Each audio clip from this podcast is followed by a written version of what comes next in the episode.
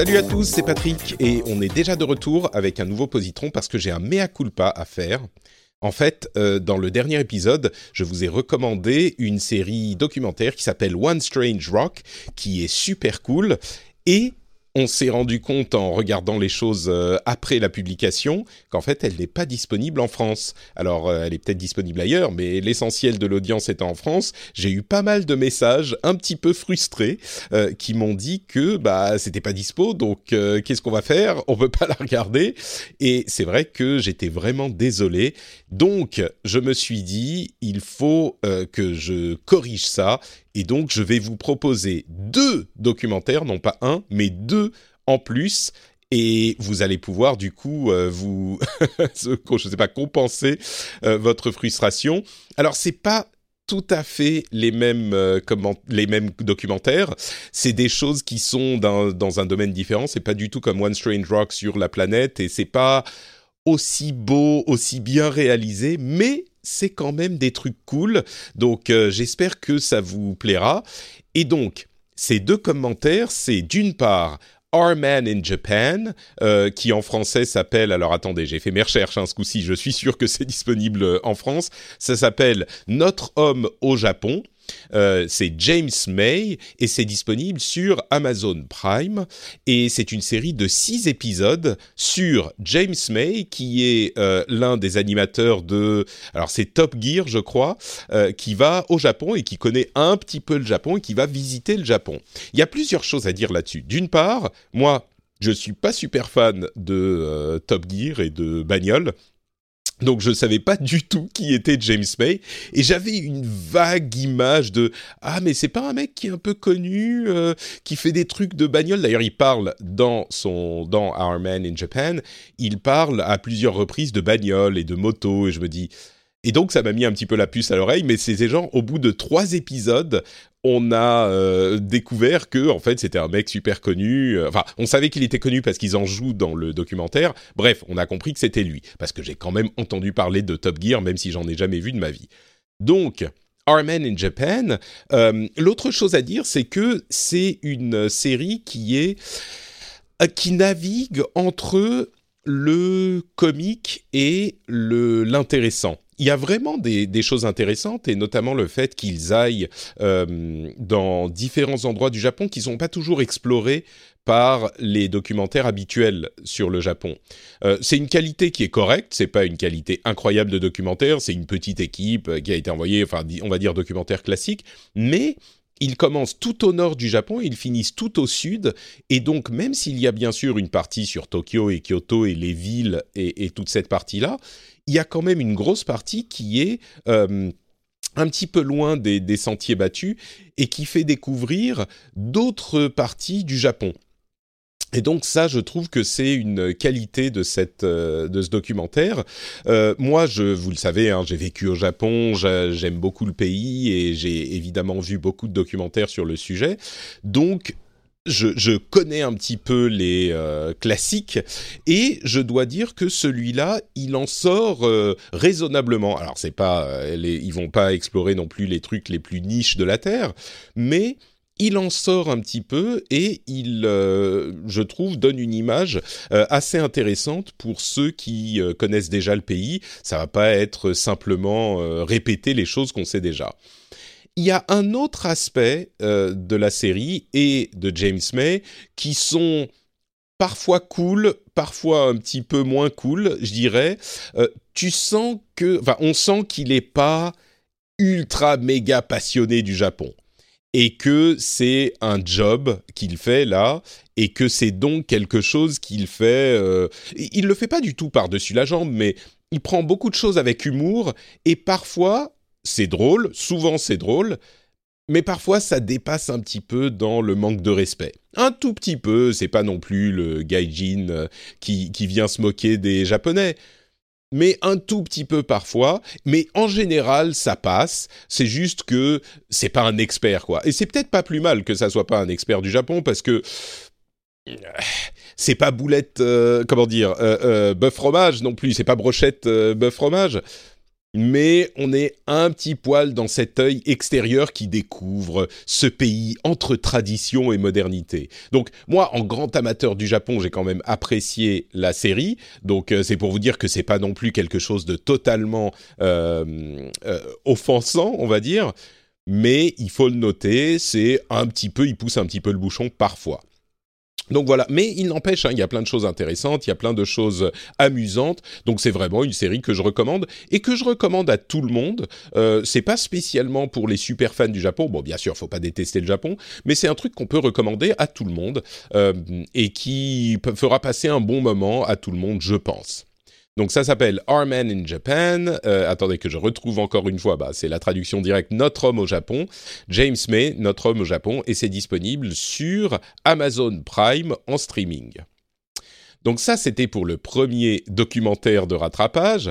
Le deuxième, c'est un, documentaire qui s'appelle Against All Odds et qui est disponible sur... Euh, alors, Our Man in Japan, c'est six épisodes d'environ euh, une heure, je crois, quelque chose comme ça. Ça, c'est disponible sur YouTube et c'est un documentaire d'une heure vingt environ sur une équipe de euh, d'e-sports de euh, Dota 2 qui s'appelle OG. Et en fait, euh, j'y ai repensé parce qu'il y a quelques jours, euh, j'ai notre ami Yann Allais, dont vous vous souviendrez si vous écoutez le rendez-vous tech depuis longtemps, qui est également très fan de jeux de combat, qui a tweeté un truc sur sa carrière de Street Fighter V.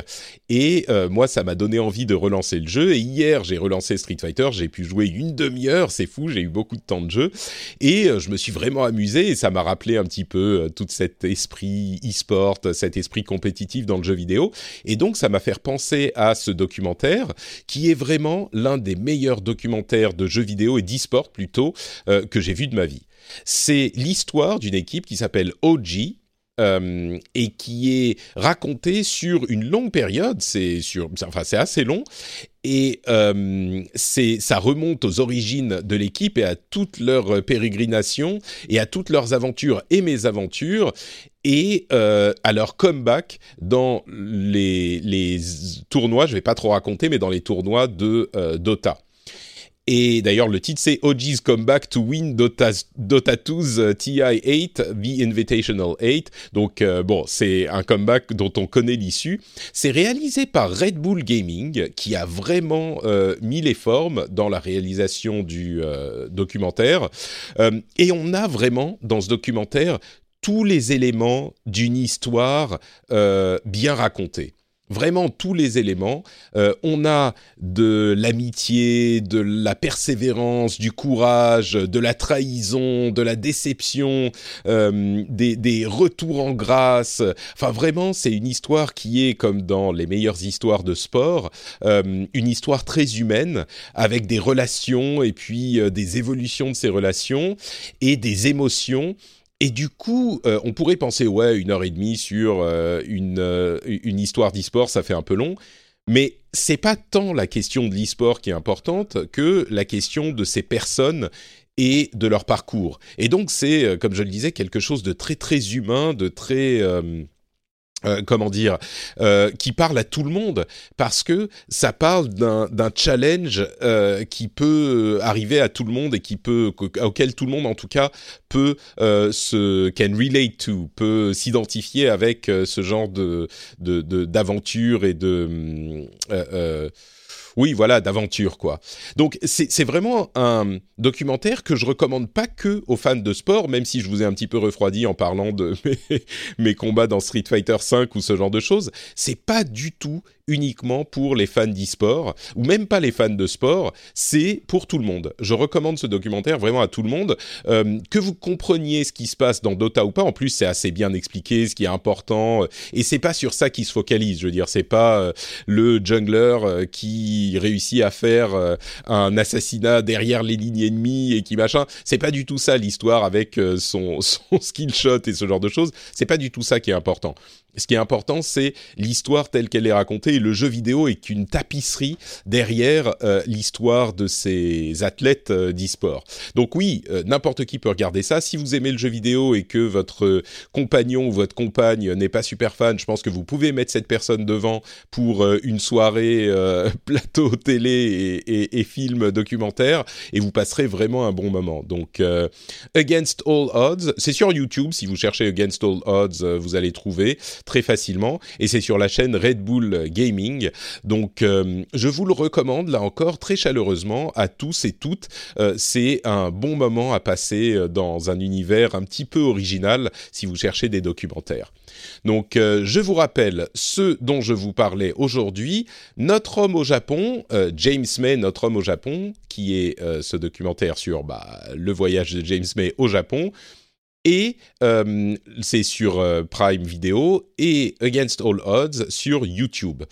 Euh, j'ajoute, tiens, peut-être pour finir sur James May, les questions d'humour sont très. Il parle, il, se met en, perspective un petit peu. Il joue la diva, il parle aux membres de l'équipe. Donc c'est un humour un petit peu qui casse le quatrième mur. Et donc c'est marrant de cette manière. C'est quelqu'un qui se prend pas trop sérieux en se prenant un petit peu au sérieux. Donc euh, c'est ce genre d'humour. Voilà, je sais pas si ça vous aidera à comprendre si elle est pour vous ou pas, mais c'est ce genre d'humour. Euh, donc voilà pour ce positron et bien sûr euh, One Strange Rock dont je parlais dans l'épisode précédent, le jour où il arrivera en France. mais alors attendez, je suis en train de voir si non, le jour où il arrivera en France, bah j'espère que vous pourrez en profiter parce que c'est vraiment un truc de bonne qualité. Allez, je vous fais de grosses bises. Je vous rappelle que je suis Patrick, Patrick Béja, que vous pouvez retrouver mes émissions sur euh, notepatrick.com pour avoir les liens pour les écouter, que ça soit les émissions en podcast ou alors les vidéos sur YouTube où vous abonnez à la newsletter. Euh, j'espère que ça vous plaira tout ça. Je vous fais de grosses bises et je vous donne rendez-vous pour le prochain Positron pour encore des trucs recommandés super cool. Ciao à tous.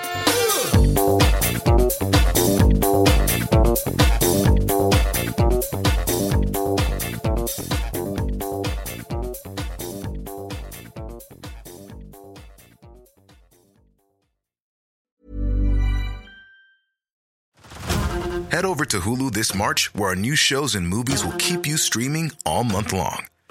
Catch the award winning movie Poor Things, starring Emma Stone, Mark Ruffalo, and Willem Dafoe. Check out the new documentary, Freaknik The Wildest Party Never Told, about the iconic Atlanta Street Party.